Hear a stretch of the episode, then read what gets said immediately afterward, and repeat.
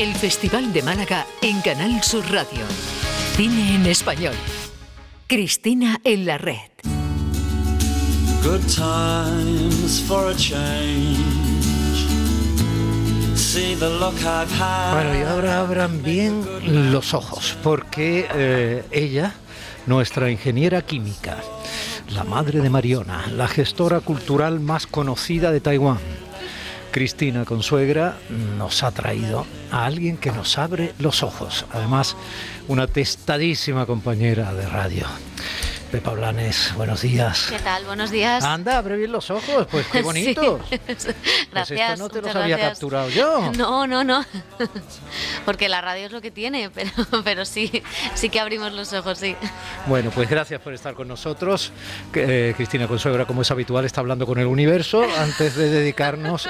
El eh, universo el- habla conmigo en realidad. Ah, otra, otra que viene bien de, de- de molestia. No, es que ha sido muy divertido, es que no lo has visto. Sabes que Joaquín González, el protagonista junto con Luis Tosar de la película Canallas de Dani Guzmán, no había hecho cine nunca en toda su vida. Es un personaje muy peculiar. Entonces estábamos aquí con él, pues, pues intentando que, que su ego estuviera alimentado, porque ha adquirido ya todos los maravillosos vicios de los divos. Entonces ha sido muy, muy divertido, muy interesante. Abrimos los ojos, Pepa. Venga, Aprovechamos vamos. estos minutos de radio que tú sabes perfectamente cómo hay que aprovechar. Sí. Que me encanta esa propuesta de series y de películas y de para vivir, para vivir mejor y para entender mejor muchas veces el trocito de vida que se elige y en ocasiones incluso se manipula para que nosotros creamos que la vida es así.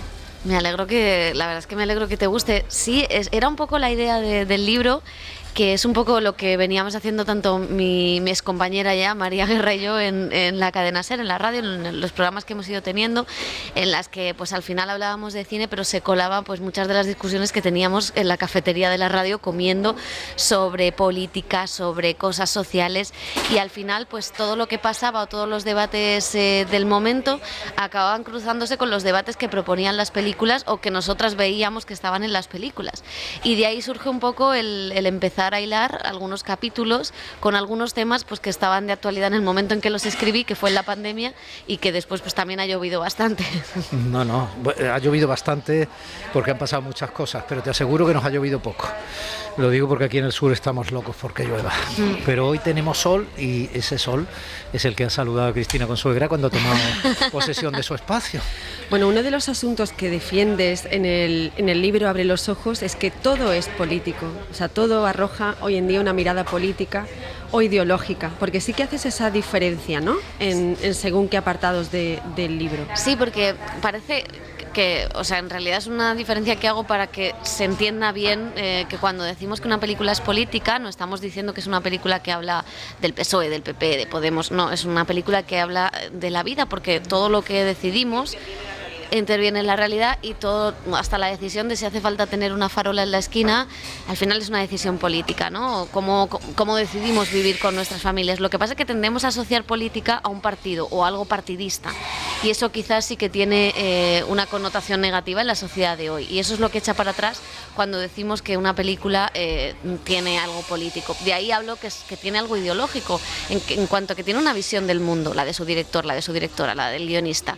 Eh, incluso tiene la visión de los espectadores que ven ahí una ideología determinada, ¿no? La ideología, acabo de ver Alcarrás y estoy alucinada y es la ideología de cómo trabajar la tierra, de cómo cuidar lo que tenemos, de cómo vivir. Y al final eso va más allá de partidos políticos o más allá de un debate en el Senado, va de cómo decidimos nosotros como sujetos y cómo lo vemos en la gran pantalla o cómo la gran pantalla nos cuenta a nosotros, ¿no? Que también es hay una doble una doble dirección.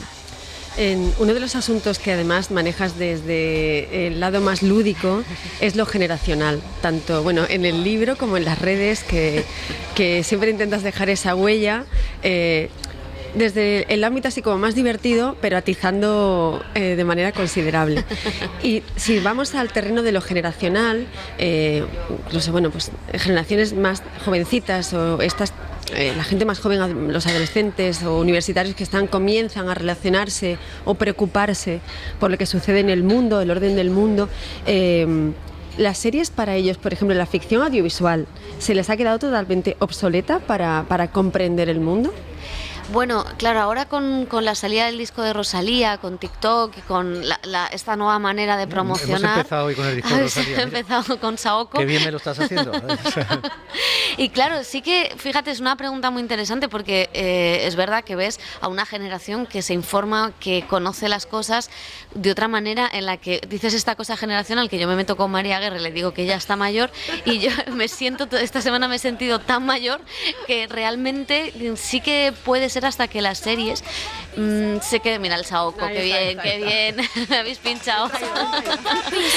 que sí que se pueden quedar un poco lejos, pero luego ves el éxito de Euforia o cómo Euforia influye en cómo se maquillan las chicas, en cómo se piensa, en cómo se ve las nuevas identidades sexuales, que de alguna manera también me hace pensar que no todo, o sea, que las series todavía tienen mucho Sí, que decir, ¿no? cierto. Quizás sí que va a influir en cómo se digan, en que pasen muy rápido de moda, en que se hagan muchas series muy, muy deprisa y todo sea muy cambiante, que yo creo que es un poco el signo de los tiempos. Que en un mes te has quedado, te has quedado viejo como yo. ya, ya- ya está, no hay más. Eh, está con nosotros Manolo Bellido, mi muy queridísimo Manolo Bellido, a quien ayer aplaudía yo desde casa porque estuve con mi niño pequeñito conciliando viendo la gala desde casa a través de Andalucía Televisión, ¿no? Sí, sí, es Manolo Bellido. Pepa. Manolo Bellido. En persona. Sí, la persona más omnipresente y, y- y reconocible del festival. Son ni presentes de sueños, de sueños, sí, me gusta eso. Manolo, eh, vienes de pase de De prensa, Alcarrás, sí, estás, vengo como ella, sí, también Alcarrás de Carla Simón. atrapado por la película, por la atmósfera, porque no es solamente, eh, como ella dice, una película por la, la lucha por la tierra, el apego, es mucho más, es las tradiciones, cómo se vive, es cómo se crece, eh, es cómo se es niño en esos lugares. A mí me ha retra- retrotraído completamente a mi infancia y eso ocurre todavía en los medios rurales, es- esa forma de vida está, no debemos perderla. ¿Cómo sabe Carla Simón poner la cámara en los niños? eh? Porque ha Mirar a los crecido, niños, ha es- crecido así ella, ella ha crecido así, ha tenido esa suerte. Y yo ha creo cre- que ha conserva, conserva esa mirada, como al- en el ámbito literario, como la Matute. La Matute nunca se desprendió de esa verdad. mirada. Hay una parte de ella que se quedó en la infancia y yo creo que a Carlos Simón le pasa exactamente lo mismo. Hay una parte de ella que, que sigue residiendo en la infancia. Eso Pero es- en el mejor sentido. efectivamente, no, no, no, no, obviamente. El comienzo de la película ya te, te deja, eh, te coge y no te suelta hasta el final. El comienzo son los tres niños. Eh, ella, la pequeña, eh, Iris y sus primos, que sus primos son mellizos. Bueno, es que de verdad es una maravilla. Bueno, o sea que el, el oso de oro en Berlín eh, para vosotros ha sido merecido. Sí, totalmente. La verdad es que eh, eh, habíamos oído ese hype ¿no? que se crea cuando no, no ves la película, porque yo, yo no pude ir a Berlín, y, realmente es, es maravilloso, es que es emocionante, creo que habla de muchas cosas que al final son las cosas que, que componen una familia o que deciden cómo esa familia sigue unida, no sigue unida, cómo mira hacia adelante en un mundo en el que, como también decíamos, nos hace cambiar muy rápido, ¿no? Y luego esa mirada, es que, es que esa mirada de rodar el campo, los melocotones, los niños, todo. Pepa Blanes, eh, compañera de profesión, la pueden oír en la SER, tiene cargo allí. eh, ella- Sí, cosas, eh, fíjate, a algún loco se le ocurrió eso. Yo la escucho, ¿eh? La- a ti te van a... No, tú eres de plantilla.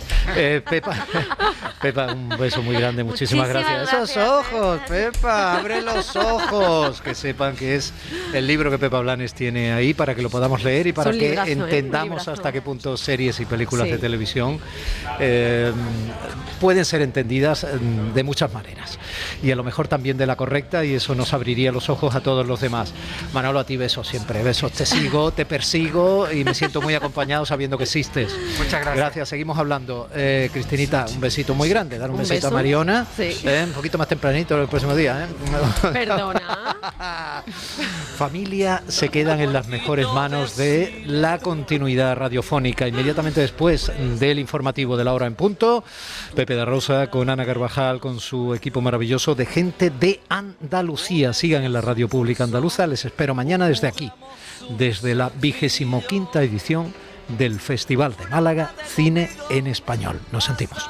Domi del Postigo en Días de Andalucía.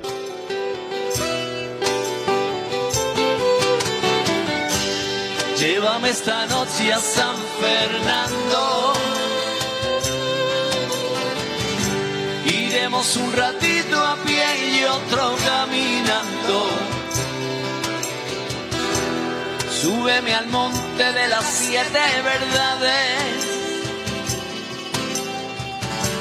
Y enséñame a besar como tú solo sabes. Llévame esta noche a San Fernando. Iremos un ratito a pie y otro caminando. Que si me paro, el muermo me puede. Y si me puede, me meto en la cama, que es donde mejor se está cuando llueve. Que ya no me paro ni un momento antes que se nos lleve el viento.